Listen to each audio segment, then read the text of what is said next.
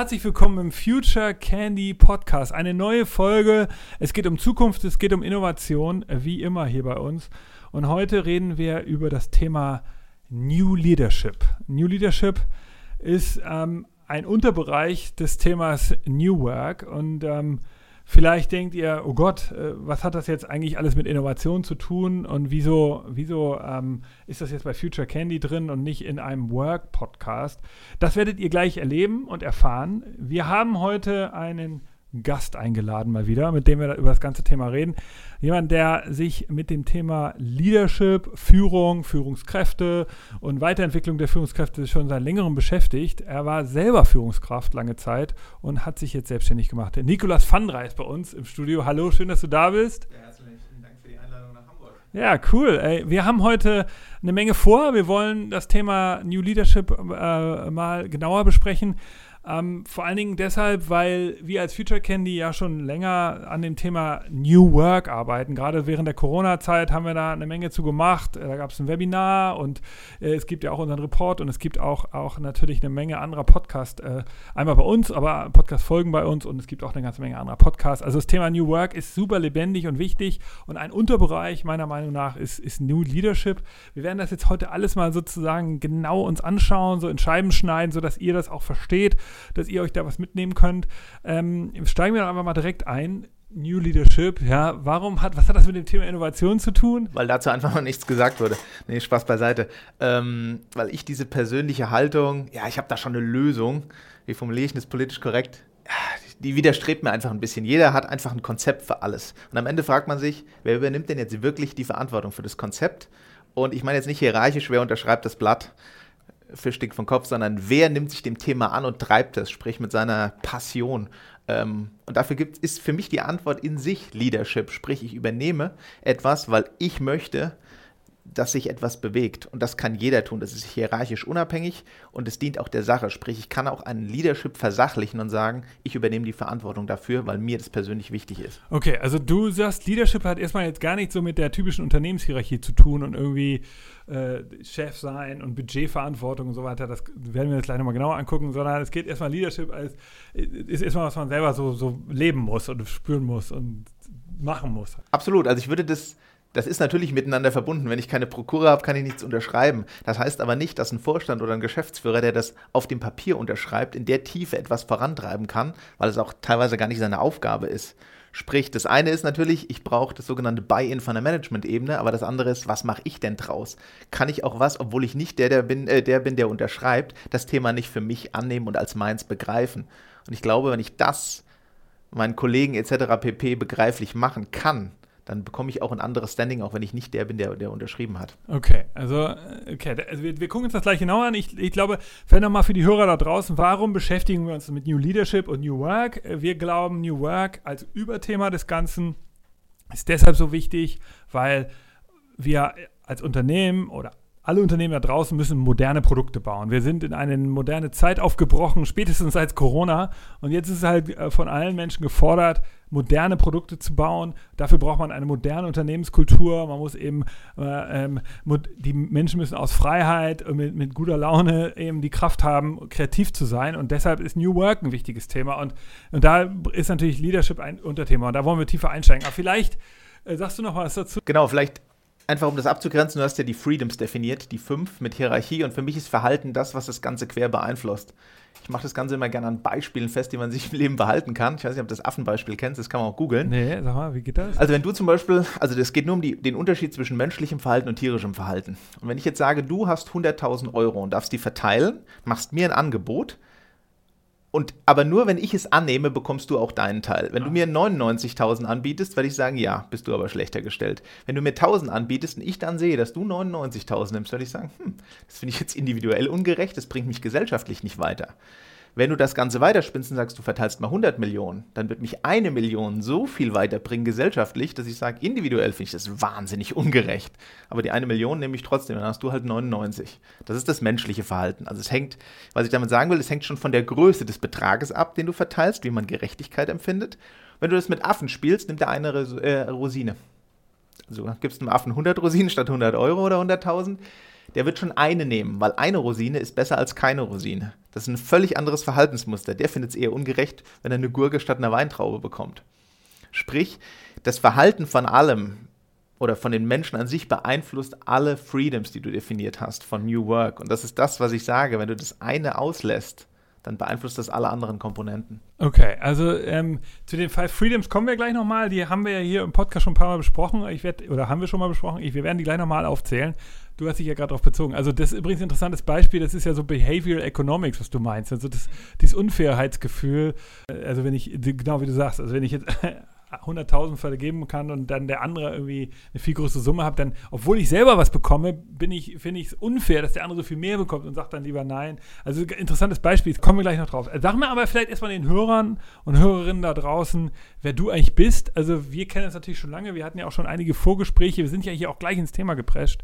Vor allen Dingen hast du dich selbstständig gemacht mit der Firma GHOW.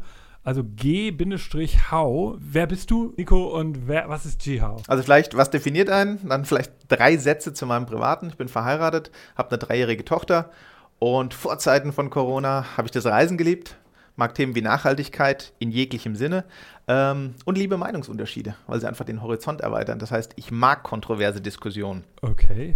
G-How steht für das G steht für Growth und das How steht für wie, das heißt Wachstum und wie man das definiert das ist für mich eine individuelle Frage. Ansonsten, davor war ich zwei Jahre knapp Geschäftsführer bei einer mittelständischen Unternehmensberatung in Düsseldorf. Und äh, da davor war ich elf Jahre Bereichsleiter und Teil des deutschen Management-Teams von einer international agierenden Unternehmensberatung, einer amerikanischen, ja. Und man kann sagen, du bist, so wie ich dich kennengelernt habe, bist du so, äh, von außen würde man wahrscheinlich sagen, du bist Banker, du hast also sehr viel in der Finanzindustrie getan viel war, das war euer Schwerpunktbereich, in dem ihr als Berater tätig wart. Immer. Genau, bei der Unternehmensberatung, ähm, wo ich Bereichsleiter war, ja. Beim anderen war der Fokus tatsächlich Mittelstand. Mir war das aber immer sehr betriebswirtschaftlich orientiert, deswegen bin ich privat auch seit elf Jahren noch Yogalehrer, um für mich einfach einen ausgleichenden Faktor zu finden, ähm, der mich persönlich besser in die Balance bringt. Okay, Yogalehrer, das ist ja nicht schlecht. Das heißt, das ist aber vielleicht auch was, was äh, gleich in das Thema mit reinspielt. Ähm, und GHOW ist ein Startup, das gibt es jetzt seit, also du hast dich jetzt selbstständig gemacht, das fällt nochmal dazu. Das gibt es jetzt quasi seit zwei Wochen. Das jetzt zwei Wochen, wir sind hier gerade äh, Mitte Juni, wenn wir das hier aufzeichnen. Dein Ziel ist aber Leadership-Beratung. Genau, wir haben Firmenkundenbereich und Privatkundenbereich. Im Firmenkundenbereich ist es Thema New Work, aber aus Sicht von, äh, von Leadership und Führung, sprich Führungskräftetraining, Führungskräfteentwicklung. Das ist Thema Nachhaltigkeit. Ich kann auch interne Ressourcen so entwickeln, dass sie sich entsprechend zu einer Führungskraft ähm, positionieren können. Im Privatkundenbereich ist es sowas wie Karrierecoaching, das wäre sehr punktuell. Ich möchte irgendetwas optimieren ähm, und ganzheitlicher betrachtet wäre es dann äh, Persönlichkeitsentwicklung.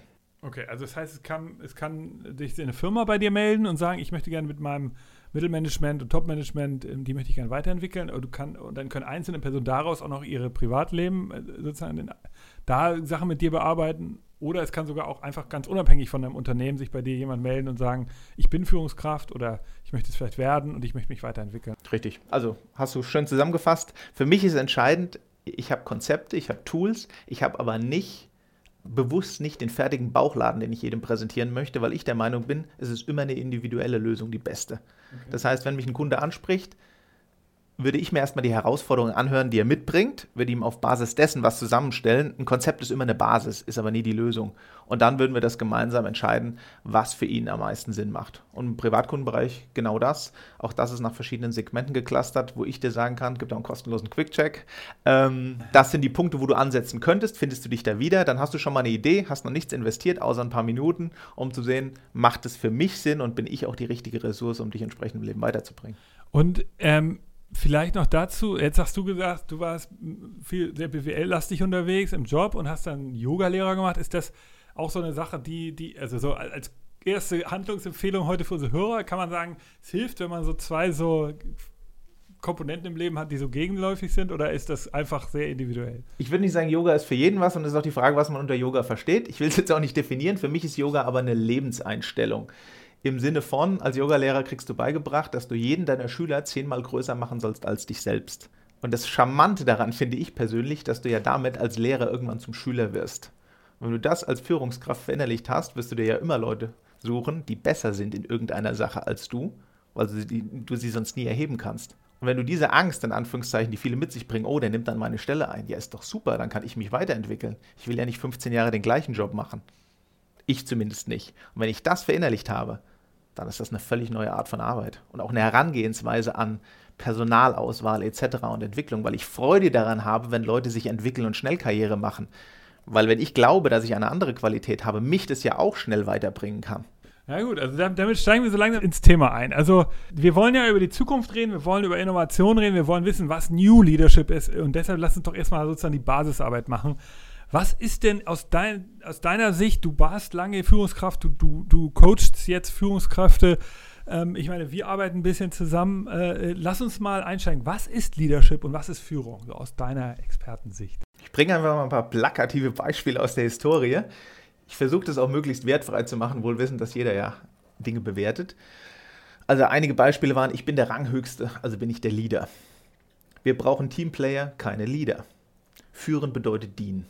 So. Für mich haben diese Definitionen mehr Fragen als Antworten auf. Das sind, das sind jetzt äh, Sätze, die du. Die, die ich als Führungskraft von meinen Vorgesetzten oder Kollegen auf gleichem Level gehört habe, wenn ich sie gefragt habe, weil das eine meiner Hauptfragen war, wie verstehst du denn Führung?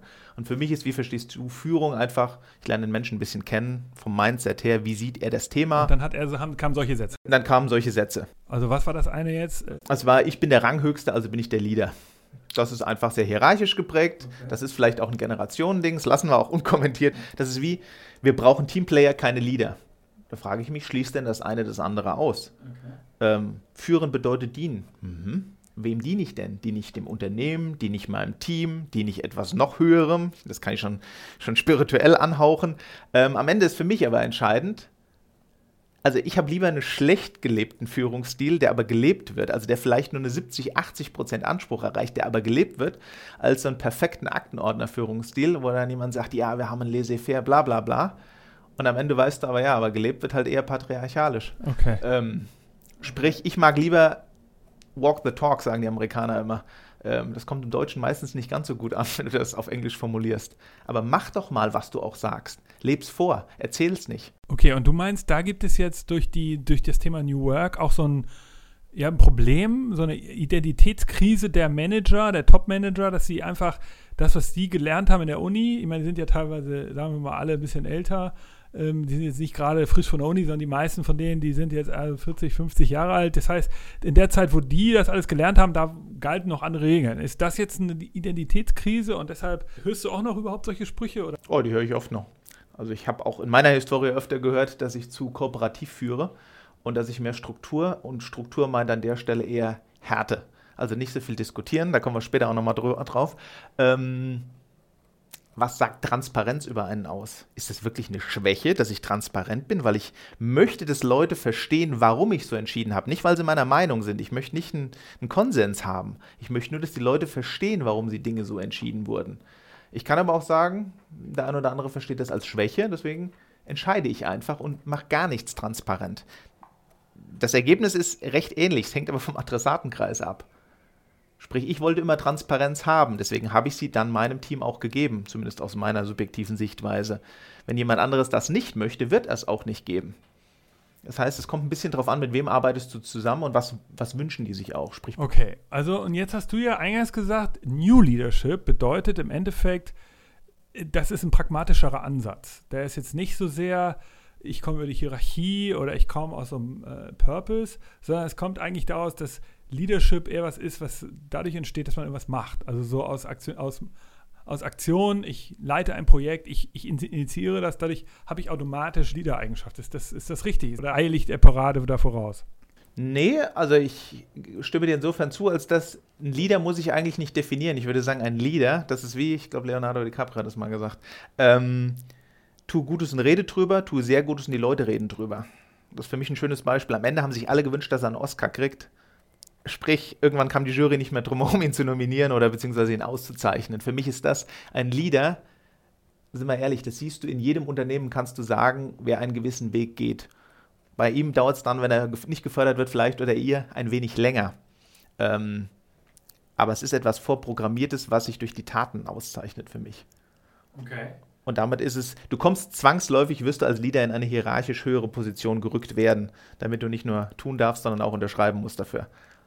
Das ist meine feste Überzeugung. Sprich, es ist nicht ganz unabhängig voneinander, aber es ist sehr eng aneinander gekoppelt. Das heißt aber, es gibt also in dem Unternehmen, von denen du ausgehst, wenn das sind die meisten Unternehmen, die du betreust, die haben ja eine Art von Hierarchie, wo es dann auch nach oben geht, weil das bedeutet ja, ich bin irgendwie im Mittelmanagement und ich, ich mache immer Aktionen, das heißt, ich erzeuge sowas wie Vorschusslorbeeren, also ich investiere da rein, dass ich irgendwann entdeckt werde vom Top-Management. Das bedeutet, das ist ein, ein Kriterium, was man schon festhalten kann. Du würdest also sagen, Leadership ist nicht etwas, was man so richtig einfordern kann, dass ich sage, so, ich möchte hier Management werden, sondern es zeichnet sich dadurch aus, dass man einfach immer wieder die Hand hebt, sich irgendwelchen Sonderprojekten widmet, einfach viel arbeitet.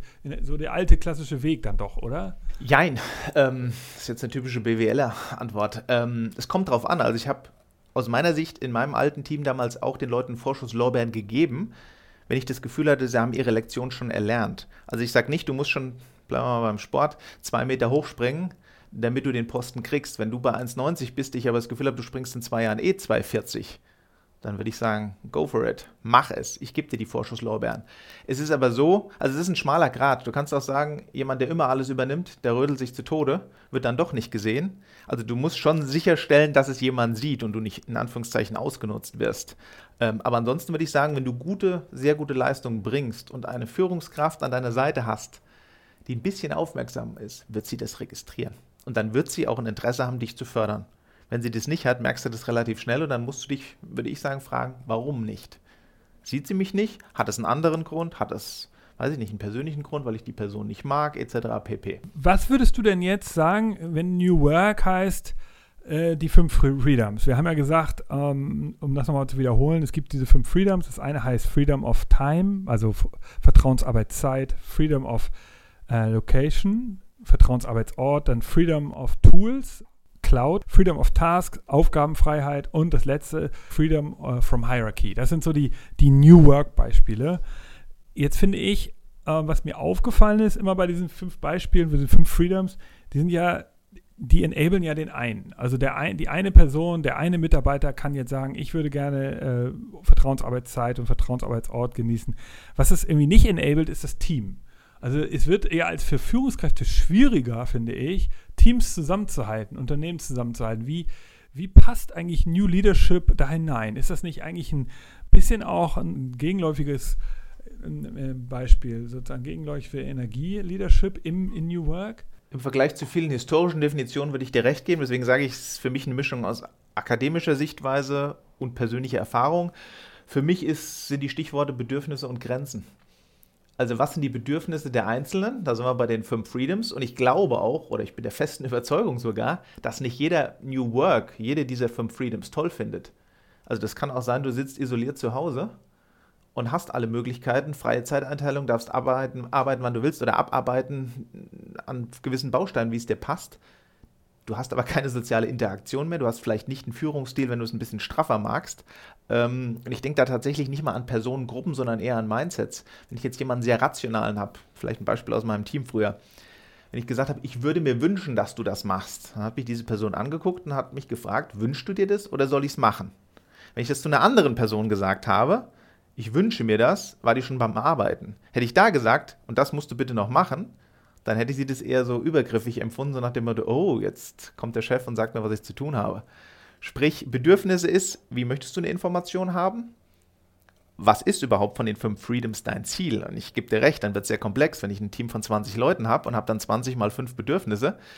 Ähm, für mich ist auch nie eine 100% Lösung das Essentielle, sondern 70 bis 80% sollte jeder zufrieden sein, inklusive der Führungskraft oder des Leaders selbst.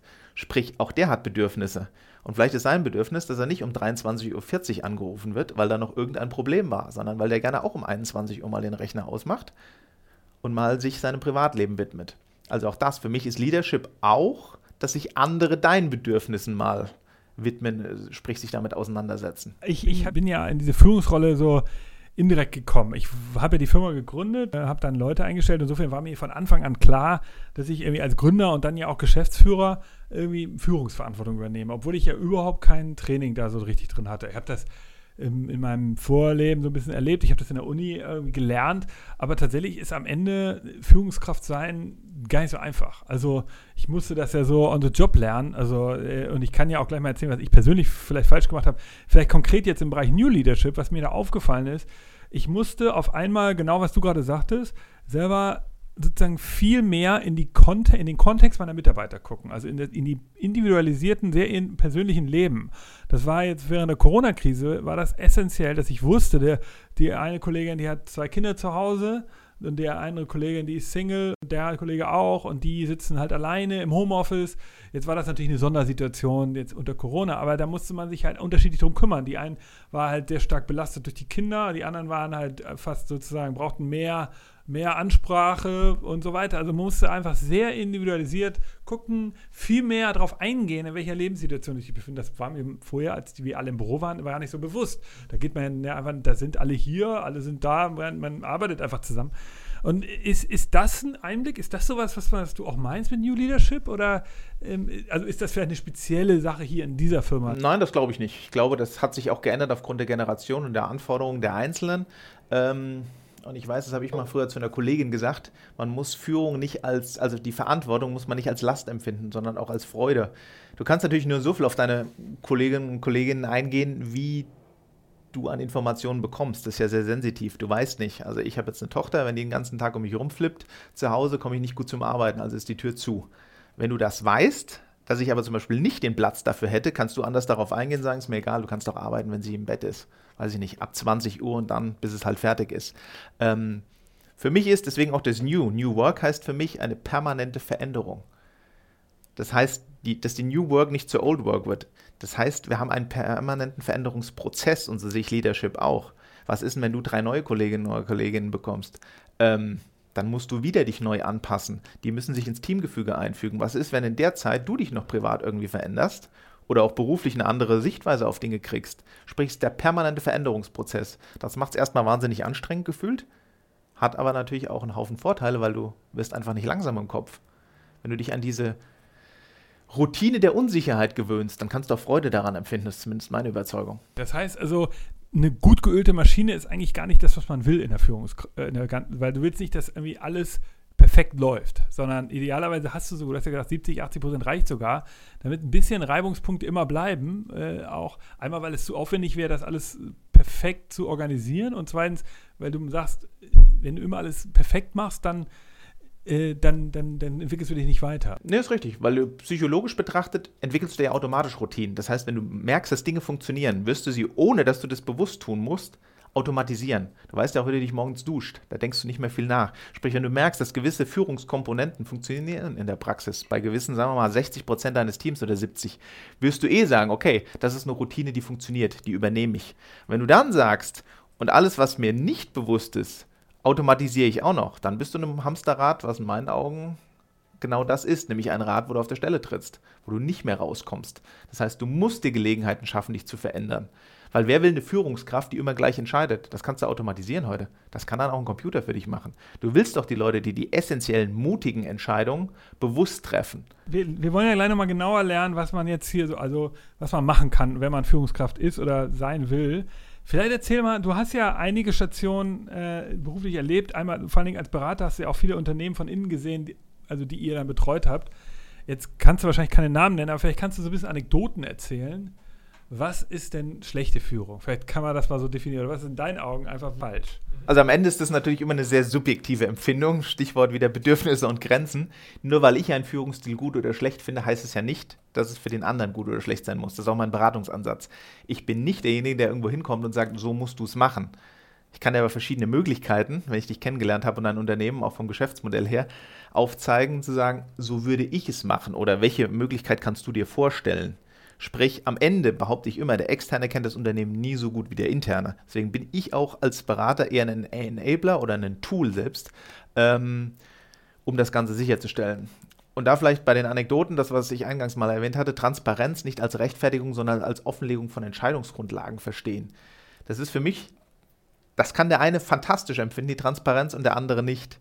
Das ist wie, das habe ich jetzt beides erlebt, eher eine demokratische Führung oder eine patriarchalische. Wie gehen wir damit um? Was ist denn besser? Jetzt kann man natürlich sagen, wir leben in einer Demokratie. Natürlich ist die Demokratie besser. Jetzt gehe ich mal in den Vorstand und sage, da sitzen sechs Leute drin. Und es wird immer mehrheitlich abgestimmt. Jetzt tun wir mal so, es wird immer 4 zu 2 abgestimmt. Dann ist es eine Frage auch der Kultur, dass die zwei, die dagegen waren, das mittragen und danach nicht sagen, und da sind äh, leider der hiesige Kulturkreis ist da sehr stark, die Hand heben, wenn es nicht geklappt hat und sagen, ja, ja gut, aber im Protokoll steht ja, ich war ja eh dagegen. Das ist, das ist der Nachteil. Ich werde nie ein 100% Buy-in kriegen oder selten. Das andere ist, wenn ich eine patriarchalische Lösung habe, dann entscheidet er natürlich einfach, was er für am besten hält. Da kann ich aber sicher sein, dass das Positive daran, er wird immer die Verantwortung dafür übernehmen, weil es seine Entscheidung war. Und das heißt ja auch nicht, dass diese Person sich nicht die anderen anhört, als, ich nenne es mal Beratergremium. Hat aber den Nachteil, bleiben wir mal bei den sechs Personen, wenn fünf dagegen wären, kann er trotzdem entscheiden, wir machen das so. Und dann ist es egal. Also ich finde an jedem Ansatz Pro und Contra. Und am Ende ist die Frage, was passt für mich oder was passt in welcher Situation, ist vielleicht das Wichtigere. Ich brauche nicht jede kleine Entscheidung, weiß ich nicht, welche Kuli-Farbe nehmen wir. Das brauchen wir nicht debattieren. Wenn wir sagen, wie sieht unsere Unternehmensstrategie für die nächsten drei Jahre aus, macht sich vielleicht durchaus ein bisschen mehr Sinn, damit mal mit anderen auszutauschen und insbesondere kritische Blicke drauf zu werfen. Ja. Mein Problem finde ich zum Beispiel, also so aus eigener Erfahrung, ich finde ähm, es schwierig, dass Leadership ist doch irgendwie was, was Früher sagte man, es gibt dieses Peters-Prinzip. Das heißt, irgendjemand ist besonders guter Sachbearbeiter sozusagen, von mir aus Journalist, er ist guter äh, ähm, äh, Redakteur in einem Medienunternehmen oder er ist einfach super guter ähm, Ingenieur oder so. Und jetzt wird er halt nach oben ähm, befördert. Einfach so, weil Vorgesetzte sehen, er macht seine Arbeit super und dann kriegt er einfach eine Beförderung, damit er auch mehr Geld bekommt und im Unternehmen bleibt. Irgendwann wird er halt so weit befördert, dass er auch Führungsverantwortung bekommt. Und auf einmal hat dieser Typ, der eigentlich ein guter Redakteur, guter Ingenieur war, auf, äh, die, die Aufgabe, äh, Leute zu führen. Und jetzt mal, jetzt mal die Frage sozusagen auch an dich und Jihao. Also ich meine, Führung ist ja was, was man tatsächlich ein bisschen lernen muss. Oder ist das irgendwie was, was man, was man äh, nicht lernen kann, was man, oder was jeder hat? Also wie, wie siehst du das? Ist das was, was ist das ein Handwerk oder ist das eher eine Intuition? Oder? Also wenn wir von der menschlichen Führung sprechen, würde ich sagen, das kann man ein Stück weit erlernen, aber es ist grundsätzlich vorgegeben. Also wenn du jetzt, weiß ich nicht, einen Atomphysiker Team nimmst, dann wird vielleicht der eine ein bisschen mehr dafür eine Neigung haben, aber grundsätzlich wollen sie sich wahrscheinlich alle fachlich etwas äh, neigen. Ähm, und das macht dann in meinen Augen keinen Sinn, diese eine Person hoch zu befördern. Ähm, du kannst aber sagen, ich befördere die für ihre besonderen Leistungen, aber nicht verantwortungstechnisch, im Sinne von fachlich verantwortlich. Ähm, einer meiner alten Arbeitgeber hat das aber relativ smart gelöst, muss ich für meinen Teil sagen. Der hat eine Management- und eine Subject Matter Expert-Ebene gegründet. Das heißt, du kannst als Fachspezialist auch bis zu einer gewissen Ebene befördert werden. Das ist nicht ganz oben gewesen, aber eins drunter.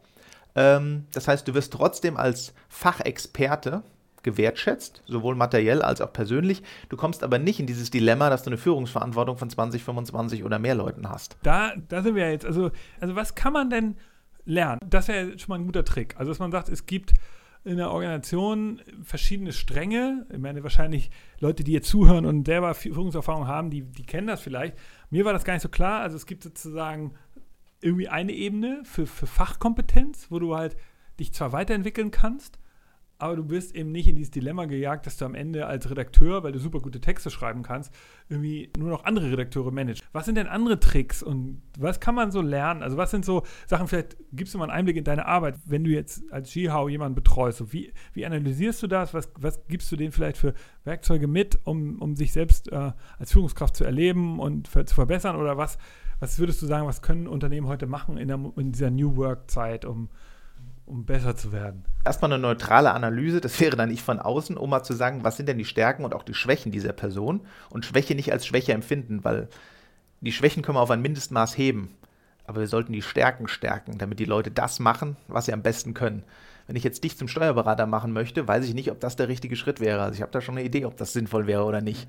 Das kann vielleicht jemand anderes deutlich besser. Das heißt nicht, dass du es nicht könntest, sondern du willst die Stärken stärken. Und wenn du so die Leute positionierst im Unternehmen, und das ist natürlich ein Prozess, das funktioniert jetzt nicht, ich drehe mal alles auf links, dann hast du motiviertere Mitarbeiter, du hast ein besseres Arbeitsergebnis und die Leute werden auch langfristig bei dir bleiben, weil sie einfach mehr Spaß bei der Sache haben. Und wenn ich jetzt jemanden einen Tipp geben würde, der sagt, ich fühle mich als Führungskraft, das kriegt er auch noch bestätigt, was ich für mich immer gemacht habe, ist, äh, ich habe mir geguckt, was funktioniert bei anderen gut und kopiere mir das. mir ist klar, kopieren ist nie so gut wie selber machen. Wenn ich aber merke, und ich meine jetzt auch nicht kopieren den Weg, aber zum Beispiel mein ehemaliger Chef ähm, hat mir damals mitgegeben, ich möchte, dass du genauso toll dein Team führst, wie es dein ehemaliger Chef gemacht hat. So, dann kann ich sagen, der Teamzusammenhalt war fantastisch, war 1A. Das war schon die, die Messlatte für mich, was, wo ich hinstreben wollte, aber nicht der Weg, den er gegangen ist. Weil wenn ich anfange, was zu kopieren, werde ich nie so gut sein, weil First Mover, immer wenn er einen Schritt geht, muss ich nachziehen. Das funktioniert nicht. Ähm, und alles, was mir nicht gefallen hat an ihm, und das sind, ich glaube, das ist bei jeder Person, findest du Dinge, die magst du und andere Dinge, wo du sagst, das würde ich anders machen. Probier dich selber aus. Definiere deinen Stil, sprich, kopier dir von dem Ziel her, was gut ist, und pack dein Päckchen dazu. Das ist der einfachste Weg. Dann siehst du schon mal, was funktioniert und was nicht funktioniert. Und das ist für mich auch kein starrer Prozess. Das war vor drei Jahren anders als heute und ich sehe auch heute rückblickend anders. Und ansonsten ist für mich so ein Lifehack, ich habe mir immer, wenn ich nicht einer Meinung war mit meinem Vorgesetzten, jetzt hierarchisch betrachtet oder auf Projekt, habe ich mir aufgeschrieben mit Datum, Kontext, also jetzt kurz, warum war ich nicht einer Meinung? Wie hat er entschieden und wie hätte ich entschieden? Das sind vier Zeilen in Excel. Oder vier Spalten, nicht Zeilen. Und dann guckst du dir das, wenn du in einer ähnlichen Situation bist oder glaubst, einer zu sein, einfach drei Jahre später nochmal an. Das ist ganz wertvoll. Und dann würdest du viele Entscheidungen, ich sage nicht alle, aber genauso treffen wie er. Und wenn du das schaffst zu vermitteln, dann hast du automatisch, entwickelst du dich weiter und du guckst auf dein Team, was ja vielleicht vor drei Jahren du selbst bist, ganz anders, weil du sagst, okay, ich habe das damals auch nicht verstanden, wie kann ich denn das vielleicht anders transportieren, dass die das jetzt verstehen, was sie vielleicht erst in drei Jahren verstanden hätten. Und nicht, weil sie doof sind, sondern weil sie sich die Situation nicht vorstellen können. Am Ende, würdest du denn sagen, ist so ein transparenter Stil besser, wenn man viel argumentiert? Also ich glaube, man gehört, in Deutschland muss man das auch tendenziell so machen. Das ist, deutsche Mitarbeiter wollen einfach Argumente wissen. Die Argumente sind ja dann immer egal. Das kann ja, äh, also solange man die Argumente hat, kann ja jemand anders, genau wie du sagst, da sagen, okay, ich bin zwar anderer Meinung, aber ich verstehe die Argumente. Ist es besser, transparent zu sein heute oder? Ich finde es ja.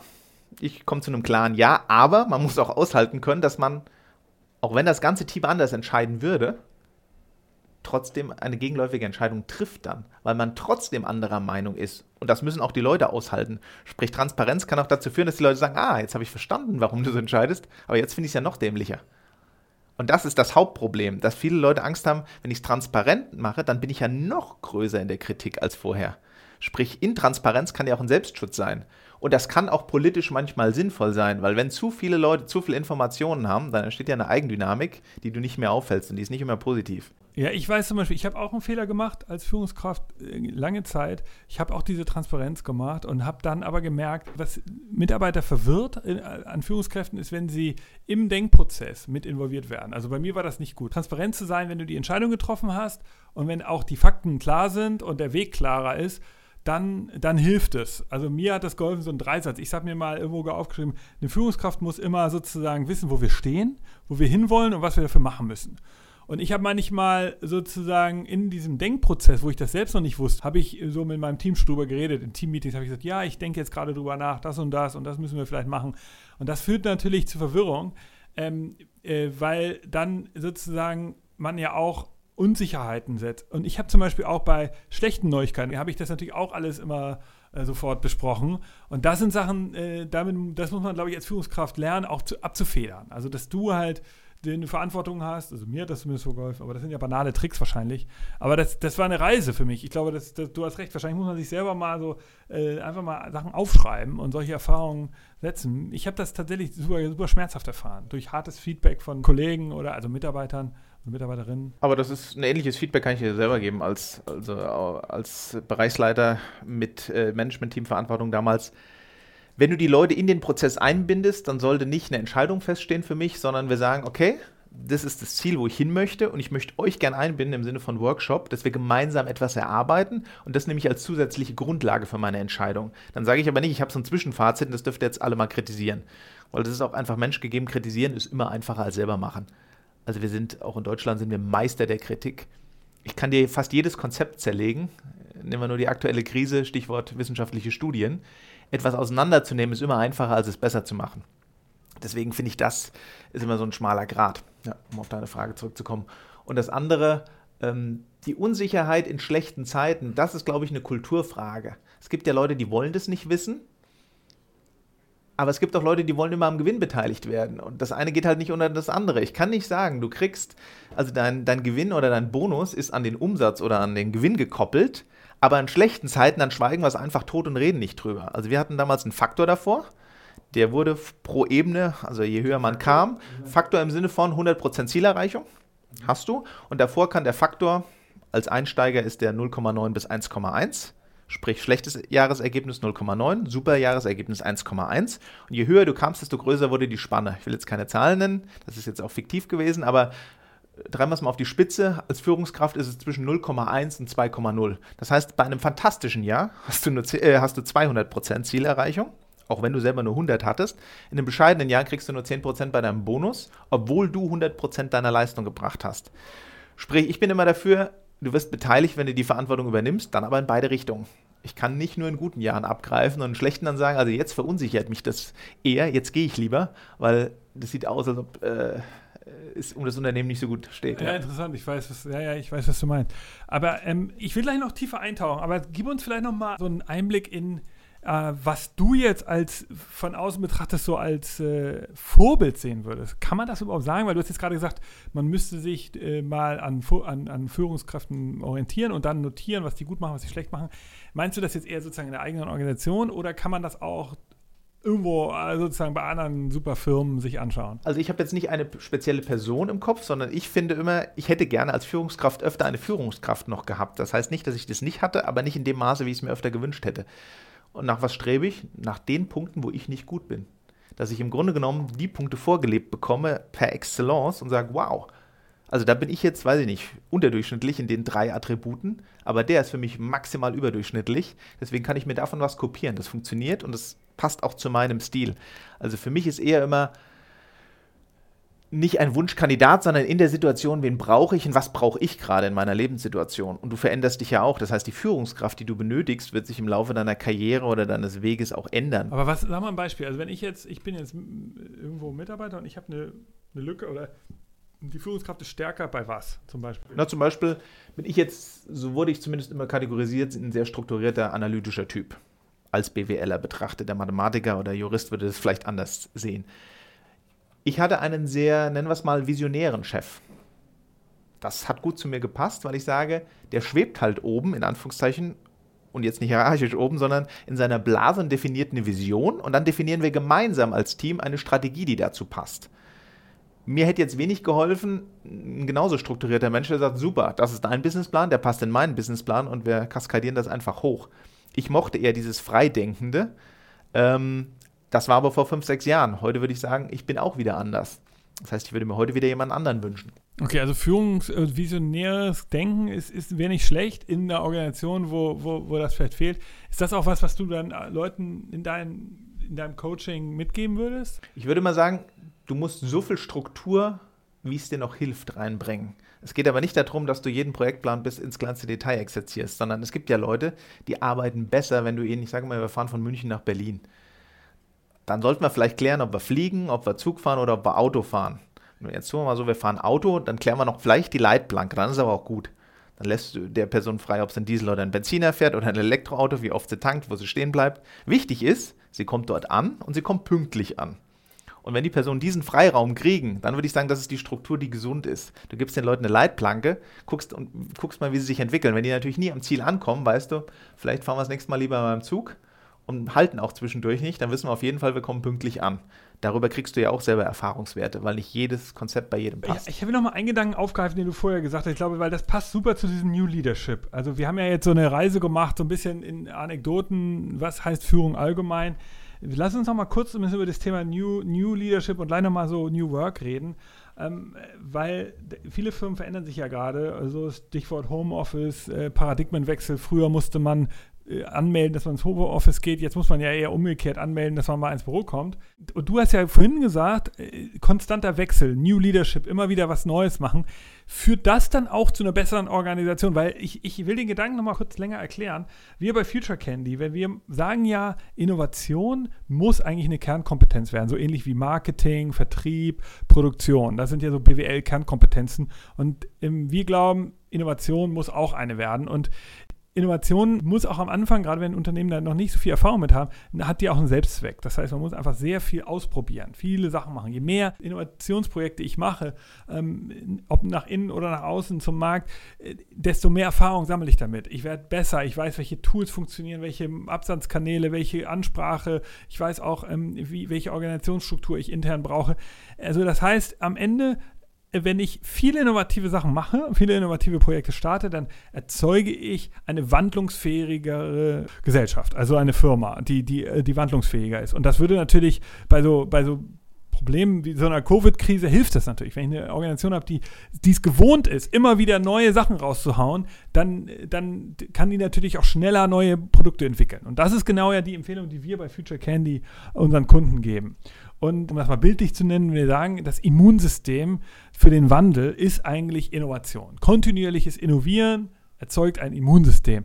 Und da wäre genau der gleiche Ansatz, wäre ja zu sagen, die einzelne Innovation ist gar nicht, muss gar nicht funktionieren. Also es wird genug Projekte geben, die man lanciert, wo die dann am Ende nicht so richtig funktioniert haben oder die man ein bisschen verändern muss. Aber wenn man es nicht gemacht hat, dann erzeugt man halt irgendwann eine Organisation, die so stark ist und so eingefahren und so ein, auf nur ein einziges Geschäftsmodell, dass eine Krise sie wegwischen kann. Und deshalb sagen wir, möglichst viel ausprobieren, also um dieses Immunsystem zu erzeugen. Und jetzt kommen wir zurück zu deinem Punkt. Du hast ja gesagt, 70 bis 80 Prozent reicht eigentlich. Und wir sagen ja auch, also es muss nicht jedes Projekt funktionieren beim Innovations, äh, bei diesem Innovationsansatz. Ist das so der ähnliche Gedanke? Das heißt, ein Führungssystem, was ähm, ja so was, was eben möglichst immer wieder sich verändert, was vielleicht auch immer wieder neue Punkte setzt, vielleicht mal neue Aktivitäten in, in der Organisation macht, vielleicht auch mal sagt, jetzt bin ich mal transparenter mit dem Team und mit dem nicht, jetzt gebe ich dem mal eine Verantwortung. Ist das, äh, ist das, erzeugt das auch eine agilere Organisation? Absolut. Und als du mir das erste Mal gesagt hast, du siehst Digitalisierung wie ein Immunsystem vom Körper, habe ich ja gesagt, das finde ich super greifbar. Das finde ich auch ein Top-Ansatz. Und lass uns mal ein Bild draus malen. Wenn wir sagen, das Kaufmännische, also das Unternehmen, wie es dasteht, wäre der Körper. Und die Digitalisierung, sprich die Veränderung, ist dein Immunsystem. Und jetzt packe ich mal Leadership dazu und sage, das ist das Verhalten. Dann habe ich drei Komponenten, also Körper, Immunsystem und Verhalten. Können wir uns als Kreise vorstellen. Und wenn du sagst, mein Immunsystem ist mal besser und mal schlechter, das ist ja das, was du sagst. Ich weiß aber nicht, woran es liegt. Das kann sein, in der Zeit habe ich mich gesünder ernährt und weniger Sport gemacht oder mehr Sport und schlechter ernährt mehr gefeiert, weniger geschlafen etc. pp. Du wirst ja selten es auf einzelne Komponenten in deinem Leben bringen können, zu sagen, das hat mein Immunsystem gestärkt. Du weißt aber grundsätzlich, das tut mir gut und das tut mir gut. Und maßgeblich dafür ist das Verhalten. Das heißt, wenn du daran gewöhnt bist, dich zu verändern, permanent, dann fällt es dir auch nicht schwer, weil du es nicht als Herausforderung oder Last ansiehst, sondern sagst, hey, das ist für mich normal. Ich probiere gerne neue Dinge aus. Ich probiere auch mal aus, wie es ist, vier Wochen jeden Tag Sport zu machen. Genauso mache ich mal, weiß ich nicht, eine Ayurveda-Kur für sechs Wochen, entgifte mal und guck mal, wie es mir danach geht. Und dann wirst du wahrscheinlich auch zwangsläufig, bleiben wir mal beim Körperbeispiel, merken, kurzfristig geht es dir vielleicht sogar schlechter, wenn du auf gewisse Dinge verzichtest. Keine Ahnung, Zucker. So, das heißt, wenn du das überwunden hast, geht es dir aber nachher besser. Und das ist für mich auch das im Unternehmen. Wir gucken immer Shareholder Value, wir gucken immer nur drauf, wie sieht es denn jetzt aus. Wenn jemand eine innovative Strategie hat, dann will, will irgendwie keiner hören, ja, jetzt kannst du mal zwei Jahre bergab gehen, aber dann, dann bin ich plötzlich ganz oben dabei. Wenn du dir die erfolgreichen Unternehmen aber anguckst, würde ich sagen, es gibt ja verschiedene Persönlichkeiten, die die gelenkt haben. Es gibt Leute, die kamen einfach an die Führung, in Anführungszeichen. Es gab Leute, die waren mal ganz oben, sind runtergefallen und kamen wieder hoch. Und es gibt Leute, die wurden einfach oben geboren und haben familiär etwas übernommen. Das sind drei völlig unterschiedliche Charaktere. Ich glaube aber, der, der oben war, runtergefallen ist und wieder hochgekommen ist, der ist zum Beispiel wahnsinnig agil, weil er weiß, wie es ist, dahin zu kommen, welchen Weg er gehen musste und der weiß auch, wie es ist, wieder runterzufallen. Und so sehe ich auch das Immunsystem an. Das kann auch mal schlecht sein, obwohl du das Beste gibst und du weißt gerade nicht warum. Okay, das heißt, Innovation heißt also viel ausprobieren, äh, auch ein bisschen Geld bezahlen, Lehrgeld bezahlen, dass man ein Projekt nicht funktioniert. Bei Führung würde das dann bedeuten, dass du als Führungskraft, äh, so hast du es ja gerade beschrieben, auch selber so, so Selbstexperimente machst. Also dass du sagst, du, ich, ähm, also du persönlich weißt, ich machst das, du bist ja auch, hast ja gerade äh, eingangs beschrieben, du bist sogar auch Yoga-Lehrer und so. Also du beschäftigst dich auch selbst sehr stark mit dir selbst und achtest auf dich. Und ist das auch was, was du sagen würdest, gehört zu New Leadership, dass man auch äh, mit seinem, mit sich selbst arbeiten muss, nicht immer nur an der Organisation sein muss, sondern auch eine authentische Figur sein muss, die, die selber äh, immer wieder sowas ausprobiert. Würde ich sofort unterschreiben im Sinne von aus der eigenen Komfortzone raus, auch mal Dinge zulassen, die dir vielleicht erstmal, also mangelnde Kontrolle, führt immer zu einem gewissen Unbehagen. Wenn du jetzt sagst, da kommt jemand Neues in die Company, der kommt von mir aus frisch von der Uni und du sagst, diese Person ist aber super tough und dein Ziel war es eigentlich, ein Stadion zu bauen, dann würdest du normal bei einem Einsteiger sagen, naja, jetzt guckst du dir mal an, wie der die Tribüne gebaut hat rechts und dann machst du das links mal selber. So. Vielleicht ist aber der Ansatz, hey, da hinten hätte ich gern ein großes Stadion und ich habe das Gefühl, du als Person, du kriegst es hin, bau mal ein Stadion. Vielleicht sieht das Stadion dann nicht aus wie eine Arena, die wir kennen. Vielleicht haben wir mal was super Neues und sagst, wow, das ist jetzt nicht ein Stadion geworden, wie ich es mir vorgestellt habe, aber das ist eigentlich viel besser als ein Stadion.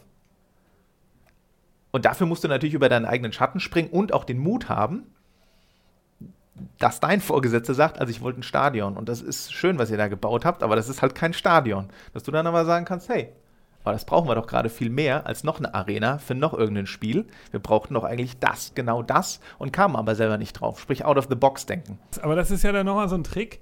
Also dieses Thema sich selbst weiterentwickeln, also was kannst du da noch sagen? Also so, so Selbsttest machen oder mit dem Stadion, das heißt also da sozusagen Freiheiten lassen, das Unsicherheit akzeptieren für sich. Richtig, und die Unsicherheit nicht als Last empfinden, sondern zu sagen, also ich kann jetzt nur von mir sprechen, aber ein sicheres Leben, das wollen ja die Leute immer, aber eigentlich langweilen sie sich, wenn sie es haben. Und was heißt sicher? Was heißt denn heute sicher? Was ist Geld wert? Was ist dein Job wert? Keine Ahnung. Sicherheit, also Unsicherheit, wenn du es gewohnt bist, in Unsicherheit zu leben, dann bist du in meinen Augen sicher, weil du ja in der Lage bist, dich auf jede neue Situation anzupassen, im positiven Sinne.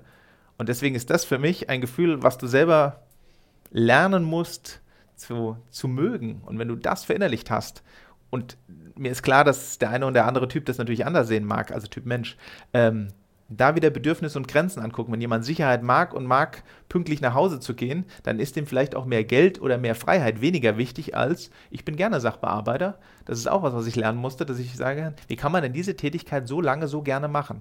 Weil diese Person sagt, ich arbeite die ab und dann bin ich frei und dann bin ich zu Hause und dann kann ich mich selbst verwirklichen, weil ich das nicht auf der Arbeit mache. Deswegen mag ich zum Beispiel das Wort Work-Life-Balance auch gar nicht gerne.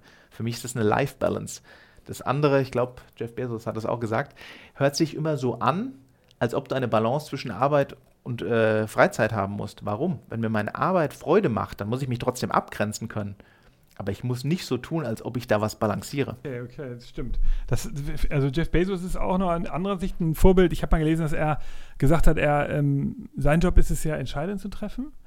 Und die, will er ruhig und ausgewogen treffen. Das heißt, er hat vormittags so entspannte Tage mit seiner Familie, geht dann einmal relativ spät ins Büro, ich glaube so gegen elf erst oder sowas, und hat dann eigentlich nur so zwei, drei Termine pro Tag äh, und auf weil er meint, sein Job ist es halt ausgeschlafen, in diese Termine zu gehen, da alle Informationen zu bekommen und dann eine Entscheidung zu treffen. Ähm, und dann geht er nach Hause. Also äh, inzwischen hat er natürlich den Luxus, so eine Rolle zu haben, aber eigentlich auch ein interessanter Ansatz, dass man eben nicht immer sozusagen auch, also der, irgendwo sitzen muss, selber der Experte, der Fachexperte sein muss, um dann noch sozusagen aus dem Fachwissen heraus noch dann die, die Top-Management-Entscheidungen zu treffen, sondern wirklich nur sich zu verstehen als Top-Management, äh, zu sagen, ich, ich höre mir alles an und entscheide dann vernünftig. Auch ein interessanter Ansatz. Würde ich sagen, ist auch die, die Zukunft. Vom Geschäftsmodell ist es wieder unabhängig, sondern einfach von der Persönlichkeit her. Du musst natürlich ein Team haben, dem du vertraust und dann auch das Vertrauen in deine Entscheidung haben dass die auch mal falsch sein kann, weil du Dinge anders interpretiert hast. Aber ich, ich wurde großgezogen mit, der Chef arbeitet am härtesten. Und das ist für mich so ein Satz, okay, was heißt denn das? Für mich heißt das heute, das mag so sein, aber das heißt nicht, dass er am längsten im Büro ist. Am härtesten kann auch heißen, der denkt Samstag und Sonntag immer noch über die gleiche Sache nach, die er am Montag um 8 Uhr entschieden haben muss. Das heißt nicht, dass der um 2 Uhr nicht Golf spielen gehen kann. Ich will damit nicht entschuldigen, dass man seine Freizeit maximiert, sondern nur sagen, hart ist eine Frage der Definition. Keiner kann 90 Stunden in der Woche effizient arbeiten, in meinen Augen. Vielleicht wäre es besser, der geht mal zwei Stunden golfen, kommt zurück und sagt, jetzt habe ich's. Sprich, am härtesten mag sein, das ist wahrscheinlich so von der Verantwortung her, aber dann im Kontext betrachtet. Und auch das müssen Leute verstehen, dass mehr Verantwortung nicht heißt längere Arbeitszeiten. Absolut. Und ich glaube, das ist auch das, was man, was man, was wir so lernen, gerade bei dem Thema New Work. Und lass uns gleich mal einen kleinen Ausblick machen, dass New Work im Endeffekt, ähm, der Begriff ist ja aus den 80er Jahren, ähm, dass man äh, damals waren die, die Attribute, die Inhalte von New Work komplett andere. Ja, das, was, man, was wir heute kennen, ist ja ein Ergebnis davon. Also, dass wir alle in Konferenzraum sitzen, dass, dass wir da gemeinsam Entscheidungen treffen, gemeinsam an Sachen arbeiten. Das waren Sachen, die, die in den 80er Jahren überhaupt gar nicht bekannt waren. Und ich glaube, dass das New Work sich auch heute weiterentwickeln wird. Wir haben gesagt, heute sind das diese fünf Freedoms. Vielleicht Lass uns mal gemeinsam einen kleinen Ausblick wagen. Heute ist New Leadership, haben wir ja versucht, so ein bisschen zu skizzieren. Das hat viel mit, mit sehr individuellen Sicht aufs Unternehmen zu tun. Man muss sich als Führungskraft verändern, man muss mit Unsicherheit umgehen können. Was ist denn New Work? Was, was siehst du da? Was ist so ein Ausblick? Was passiert jetzt so in nächster Zeit? Gerade so Corona steckt uns gerade noch in den, in den Knien. Was, was was, was passiert da? Denkst du, dass es wieder zurückkommt, dass es einen Gegenreflex gibt, dass vielleicht sogar zu viel Lockerheit und Freedom of äh, Location führt dazu, dass Menschen eher wieder nach einer strengen Führungskraft suchen und nach einem äh, hierarchischen System oder meinst du nicht? Ich glaube, das ist individuell, aber es werden durchaus einige sich mehr Struktur wieder wünschen als vorher und andere werden sagen, ich habe diese Freiheit genossen und die möchte ich nicht mehr hergeben. Das ist menschlich. Aber warum das Ganze jetzt so schnell ging, wenn wir uns mal auf die fünf äh, Freedoms von dir beziehen, ist, weil was mussten. Und das zeigt eigentlich, wie schnell eine Innovation möglich ist, wenn es der Mensch muss. Der Mensch ist halt an sich ein Bequemlichkeitstier, sage ich jetzt mal, und möchte sich möglichst wenig verändern. Und wenn er dann muss, und sieht, das ist besser, dann sagt er, und das ist mein neues, mein neues Old Work. Sprich. Also Co Corona es war jetzt ein Katalysator, also logischerweise sagen ja viele, äh, sehe ich natürlich auch so. Und das war, hat sich schon abgezeichnet, dass das alles kommt. Jetzt ist es so schnell passiert. Jetzt würde ich sagen, eine kritische Reflexion. Einfach mal, was war gut, was war schlecht. Und jetzt nicht generisch betrachtet, sondern auf Personen, auf Unternehmen. Was hat gut funktioniert, was nicht, warum hat es nicht funktioniert.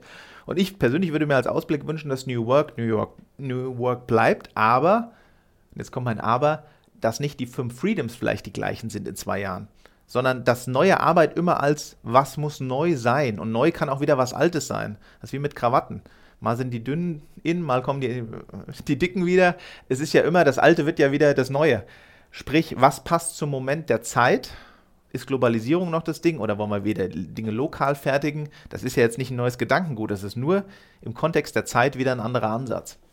Und dass wir da nicht stehen bleiben, sondern sagen, wir entscheiden immer situationsbedingt. Wie siehst du das eigentlich mit, uh, mit Female Force? Also die, so haben wir mal so einen Trend genannt. Die Arbeitswelt, die sozusagen, jetzt sagen wir mal so, die man so kannte aus den 90er Jahren, Anfang der 2000er, die so ein bisschen hierarchischer ablief. Und diese ganze Struktur ist ja geschaffen worden von Männern. Und eigentlich Frauen, die Führungskräfte wurden, die waren ja auch häufig sehr männlich in ihrem Auftreten. Sehen wir da noch eine Änderung oder ist das so, ist das einfach was, was so sich etabliert hat als Arbeitsumfeld? Oder kannst du das eigentlich gar nicht so sagen? Wir als Männer da jetzt die Falschen, die dazu was sagen können. Naja, man kann ja zu allem was sagen. Ich formuliere es jetzt mal als Yogalehrer. Eigentlich ist die Qualität der Frau auch die weiche Seite. Und ich persönlich kann nur von mir aus sagen, dass ich gemixte Teams, bei meinem alten Team war das ungefähr 50-50, immer am besten fand, weil du dann beide Qualitäten im Raum hast. Das kann auch manchmal, also jeder Mensch hat eine weibliche und eine männliche Energie. Das kann auch mal der Mann die weibliche Energie mitbringen und die Frau die männlichere. Das ist nicht negativ. Wichtig ist für mich, dass im Raum der gleiche Energiepol ist und nicht nur noch harte oder nur noch weiche. Deswegen fand ich immer gemixte Teams auch von den Qualitäten her am besten. Und ich glaube auch, dass eine nennen wir es mal jetzt plakativ, eine weibliche emotionale Entscheidung sehr, sehr gut sein kann. Die muss nicht besser oder schlechter sein. Und diese Genderfizierung ist halt auch eine Emanzipation des Mannes auf eine gewisse Art und Weise, dass der sich auch ändern darf. Vielleicht ist ein weicher Mann eine neue Führungskraft als Stelle im Vergleich zu dem, was man im Kopf hatte. Sprich auch da, nicht stehen bleiben, nicht sagen, äh, wir wollen einfach nur das verstärken, wie es jetzt ist, sondern offen sein für Veränderungen. Und für mich heißt Veränderung, wir gucken uns mal, was am besten funktioniert. Hast du eigentlich mal ähm, äh, von einem von, von Führungsposition verlosen gehört? Also ich habe mal gehört, ich glaube im Ur in der Antike in Griechenland wurden die, die sozusagen die Senatsposten teilweise verlost. Also ne, so äh, gar nicht gewählt, sondern es wurde irgendwie Namen, alle Namen, die äh, wurden in so eine Schüssel gegossen und wurde einer rausgenommen. Es waren natürlich nur Männer damals, es war nur die Elite, es war alles natürlich noch eine andere Zeit, aber es war ein interessanter demokratischer Prozess. Und auch ich weiß, San Marino ist ja so ein Stadtstaat in Italien, der jetzt eingemeindet wurde, aber der lange überhaupt existiert hat. Er existiert heute ja noch.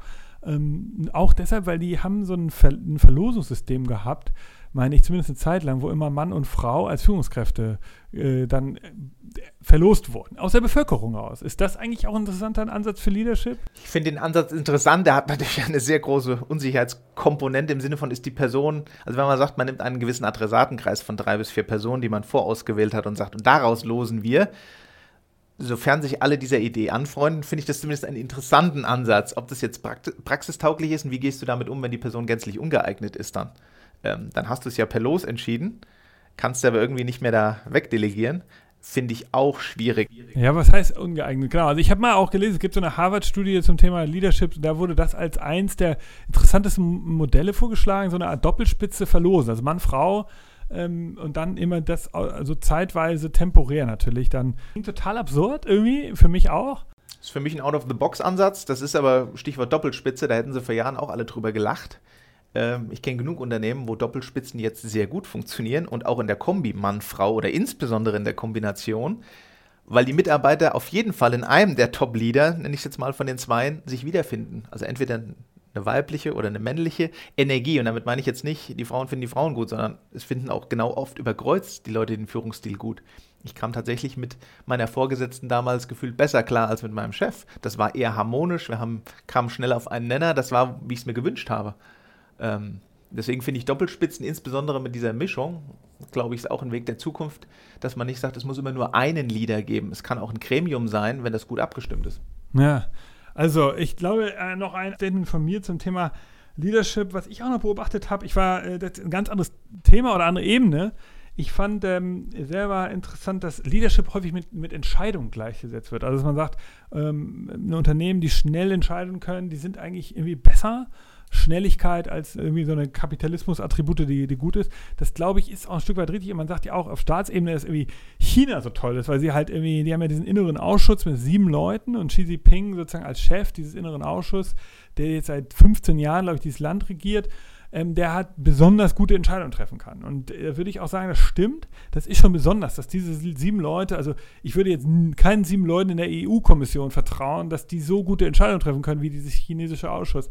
Dennoch muss ich sagen, hat natürlich der europäische Ansatz, dass man eher sozusagen in großen Gremien etwas langsamer ist, hat auch einen extrem guten Charme. Und ich finde, manchmal ist sozusagen die Geschwindigkeit gar nicht so ein extremer Vorteil. Vielleicht ist das sogar ein Attribut äh, jetzt auf politischer Ebene, dass wir halt sagen, wir brauchen zwar länger, aber am Ende sind irgendwie sind es Entscheidungen, bei denen irgendwie alle beteiligt waren.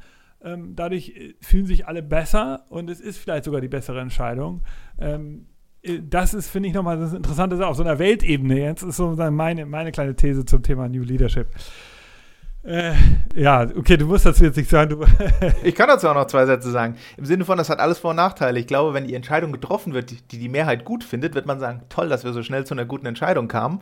Und insbesondere bei negativen Entscheidungen was ist, wenn dieses Gremium plötzlich Dinge entscheidet, die der Mehrheit der Bevölkerung nicht mehr gefallen? Dann kippt die Stimmung nämlich ins Gegenteil und dann sind wir bei einer EU-Lösung im Sinne von, wir fragen lieber einmal mehr. Ja, ich glaube, das ist auch eine Besonderheit des China eben.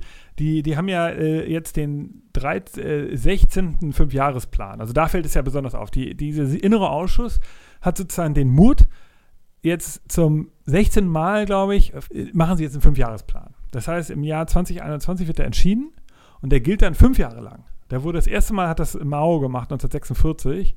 Und damals hat er noch Fehler gemacht. Er hat dann ja diese so, so Ziele, äh, da sind ja ganz viele Leute gestorben, da gibt es diese Hungersnot, weil er irgendwelche Ziele vorher gesetzt hat. Da, damals haben die echt noch krasse Fehler gemacht, Mao und seine Leute. Der Xi Jinping macht keine Fehler. Der setzt auf die richtigen Themen, Nachhaltigkeit, auf Umweltschutz, jetzt setzt er auf AI. Frage mich, was jetzt demnächst kommt. Also, dass diese sieben Leute so vernünftige Entscheidungen, natürlich haben die ein riesen Gremium, ähm, treffen können, dass das für fünf Jahre Gültigkeit hat. Das finde ich schon besonders und das vermisse ich manchmal in der EU.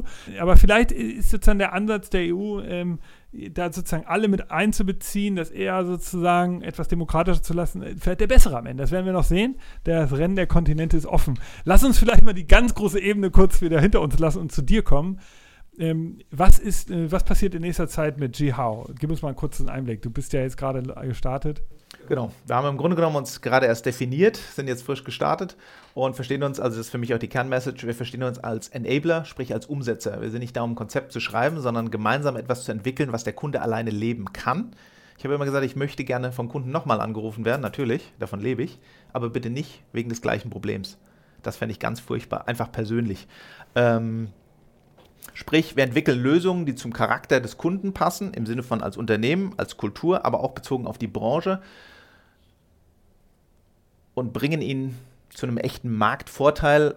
Und, das ist für mich das Besondere, warum wir auch zusammensitzen hier, ich möchte nicht alles alleine machen. Das, wo ich denke, dass ich nicht der Spezialist bin mit Team, das möchte ich abgeben, weil ich fest daran glaube, und das hat tatsächlich in der Vergangenheit nicht immer gut funktioniert, dass Kooperationen, wie wollen wir einem Kunden ver äh, verständlich machen, dass er sich intern mit seinen heterogenen Teams positionieren muss, wenn wir es nicht mal schaffen, mit fünf Kooperationspartnern eine gemeinsame Lösung zu finden. Sprich, weg vom Budgetdenken hin zum Lösungsdenken für den Kunden, weil ich persönlich der festen Überzeugung bin, wenn wir das Beste für den Kunden wollen, wird er immer wieder zu uns oder zu einem von unseren Kooperationspartnern zurückkommen und die werden auch wieder an mich denken. Man muss dazu sagen, Future Candy und G-How arbeitet zusammen, weil wir haben auch beobachtet, dass ähm, natürlich Innovation, äh, wir hatten das Thema Immunsystem und das, das, alles, das ist am Ende auch immer eine Frage der Führung und der Führungskraft, wie agil sind die und oft müssen die einfach da was lernen dazu, wie man halt mit Unsicherheit umgeht mit der Zukunft und deshalb arbeiten wir zusammen. Äh, was ist denn jetzt konkret ge äh, geplant? Also wenn ich jetzt sage, ey, total interessanter Typ hier, ich bin jetzt Hörer vom Podcast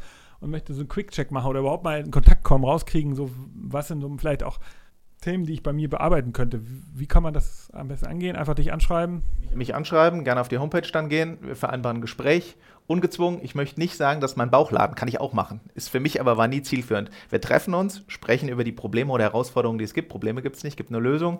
Herausforderungen und dann gucken wir mal, ob ich eine Person wäre, die das mitlösen kann, ob das Sinn macht, in welcher Form, oder ob ich einen Kooperationspartner habe wie dich, wo wir sagen, in Kombi könnten wir dir so ein super Produkt hinstellen, was für dich immer unter Einbindung auch von dir selbst ähm, nicht nur ein gutes Konzept ist, sondern was wir auch in der Praxis umsetzen können. Weil für mich ist das das Ziel.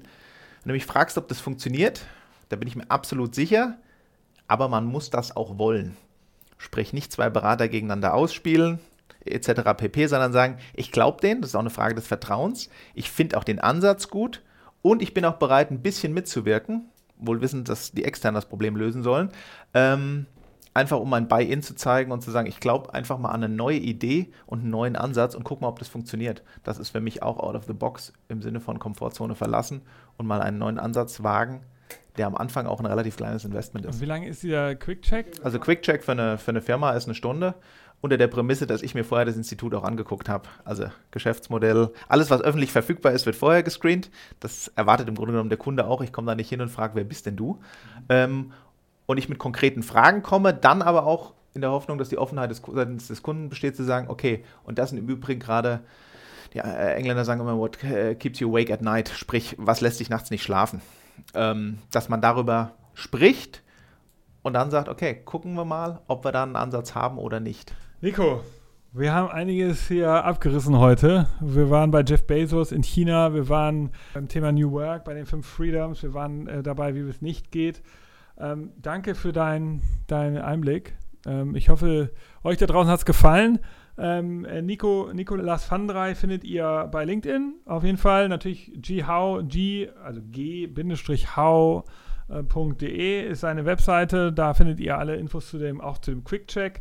Ähm, wir freuen uns auf Feedback ähm, und wir ähm, freuen uns auch, genau, insgesamt äh, vielleicht auch, freut, freuen sich Nico natürlich auf einen Quick-Check und wir auch, äh, wenn ihr euch bei uns meldet. Insofern vielen Dank für, äh, dass du bei uns warst im Studio hier. Danke dich nochmal für die Einladung. Und dann, äh, ja, lass uns, lass uns das gerne wiederholen. Wenn denn G-How so ein bisschen äh, ein, zwei Jahre am Markt ist, dann gucken wir mal, was du so für Erfahrungen im Bereich New Leadership gemacht hast. Freue ich mich. Danke dir. Alles klar. Jo, tschüss.